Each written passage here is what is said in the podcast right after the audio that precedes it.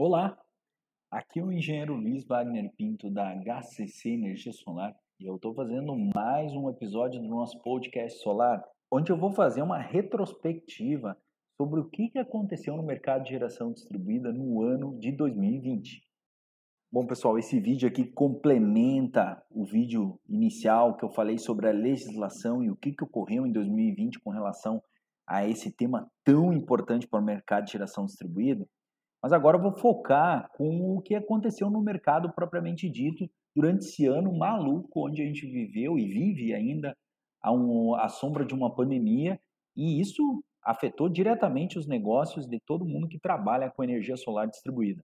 Bom, pessoal, em janeiro, no primeiro trimestre, a gente teve aí um marco de 2 gigawatts de geração distribuída conectada. Isso é um marco importantíssimo para o setor a gente conseguiu, em poucos meses, pular de 1 giga para 2 giga. Isso mostra o quanto o mercado está se multiplicando rapidamente e o quanto também está ficando maduro. Mais empresas, mais profissionais, empresas encorpadas começam a dar o tom e trazer uma solução cada vez mais técnica e com mais qualidade para a ponta. Outro ponto muito importante e que de certa forma desafiou todos nós durante esse primeiro trimestre foi a chegada aí do coronavírus começou eh, na China, inicialmente em janeiro, fevereiro, nós já tivemos alguns problemas com relação à entrega de materiais, algumas paralisações de fábricas na China, e isso já começou a balançar o mercado aqui internamente. Mas o grande impacto realmente veio em março, quando ocorreu a trava da economia, o fechamento de quase todas as regiões do país, e aí a gente se viu um cenário devastador onde o câmbio aumentou muito, projeto de energia solar é, aumentou consideravelmente, 20, 30% em uma semana. Nós tivemos é, naturalmente uma redução do mercado, hotéis, restaurantes, empresas que trabalham com turismo, o comércio em geral, todos foram muito atingidos nos dois primeiros meses da pandemia. E isso certamente trouxe um impacto muito significativo para o crescimento desse mercado. Já que em 2019 nós prevíamos que esse mercado poderia até dobrar de tamanho em relação ao ano que se passava. Bom, pessoal, no segundo trimestre, com o mercado já começando a dar os primeiros sinais de retomada, a gente teve várias ações do governo que ajudaram aí a melhorar um pouco a atratividade dos projetos de geração distribuída. Eu cito aqui a redução da taxa de juros e a isenção do IOF. Isso ajudou muito a retomar os negócios ali a partir de abril, maio, porque realmente ficou tudo parado. A gente percebeu um vale, uma depressão econômica muito grande. Praticamente não foi vendido quase nada no Brasil entre final de março e até final de abril. Com a chegada do segundo trimestre, com essas medidas, a gente começou a ver um horizonte mais próximo no futuro. Além disso, como o mercado é, passou a diminuir o seu consumo também, principalmente de módulos fotovoltaicos, a gente percebeu uma diminuição dos preços dos módulos fotovoltaicos. E isso trouxe mais ainda competitividade para o setor, já que nós estávamos com um câmbio muito alto e a atratividade dos investimentos tinha aumentado relativamente. Bom, pessoal, no terceiro trimestre a gente já teve uma melhoria econômica maior, as regiões já estavam um pouco mais liberadas, nós tínhamos é, o Brasil é, mais aberto, economicamente falando, e a gente já começou a retomar padrões de negociação do período pré-pandemia, ou seja, o mercado já tinha é, sentido o principal baque e já estava retomando a níveis de 2019. Além disso, os aumentos nas contas de energia já começaram a aparecer. Em julho, nós tivemos um aumento que afetou aí quase 130 milhões de brasileiros. Ou seja, a maioria das distribuidoras conseguiu aí remunerar na tarifa o impacto do, da última revisão tarifária. Em agosto, outra novidade agitou o mercado fotovoltaico e agitou mesmo. Foi o ex-tarifário concedido para alguns módulos fotovoltaicos. Isso acabou afetando muito o mercado porque a notícia chegou de uma maneira muito retumbante e, na verdade, o impacto prático disso é muito pequeno.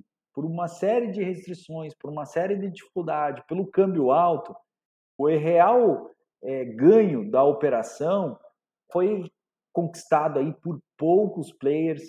Isso não chegou a ser repassado para o consumidor, mas de certa forma trouxe um burburinho que mexeu e impactou na tomada de decisão de quem queria fazer energia solar naquele momento.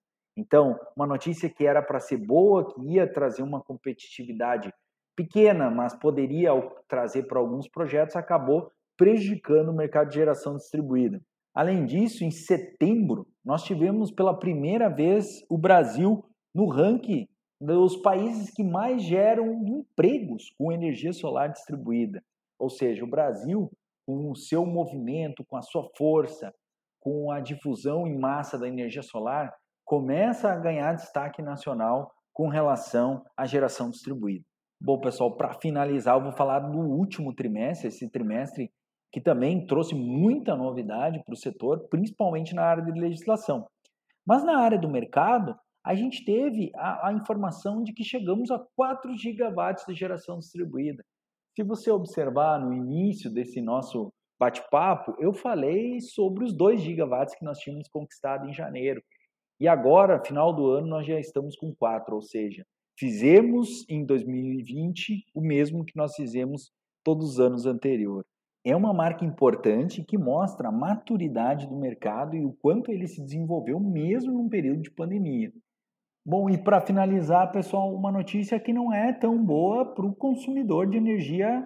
Mais um grande aumento na conta de energia. As bandeiras é, vermelhas vieram com tudo. O uso das termoelétricas é essencial nesse momento. Nós estamos vivendo aí uma escassez hídrica histórica e isso acarreta no bolso de todo mundo, porque a energia das termoelétricas, além de ser poluente, ela é muito cara. E isso está sendo refletido. Já há expectativa de que o próximo ano, 2021, seja um ano pautado aí por um PLD altíssimo e também por uma energia mais cara de bandeira vermelha para todo mundo. Então, o mercado de geração distribuída tende a continuar crescendo, mesmo que no horizonte haja a possibilidade de uma taxação. Então, sem dúvida, uma grande informação para quem ainda está com dúvida com relação ao investimento e a necessidade de gerar a sua própria energia. Bom, pessoal, aqui eu falei um pouco sobre o que aconteceu no mercado de geração distribuída ao longo do ano de 2020. Foi um ano desafiador, com pandemia, com uh, mudanças, preços dos módulos fotovoltaicos, que agora, no final do, do, do ano, começaram a crescer de novo significativamente.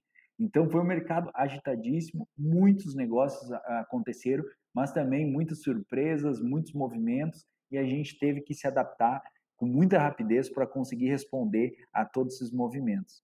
Espero que vocês tenham gostado da minha retrospectiva sobre o que aconteceu em 2020, tanto no âmbito da legislação da geração distribuída, como também no âmbito do mercado. E também aposto que em 2021 nós teremos um ano de, de crescimento da geração distribuída e consolidação ainda mais da energia solar.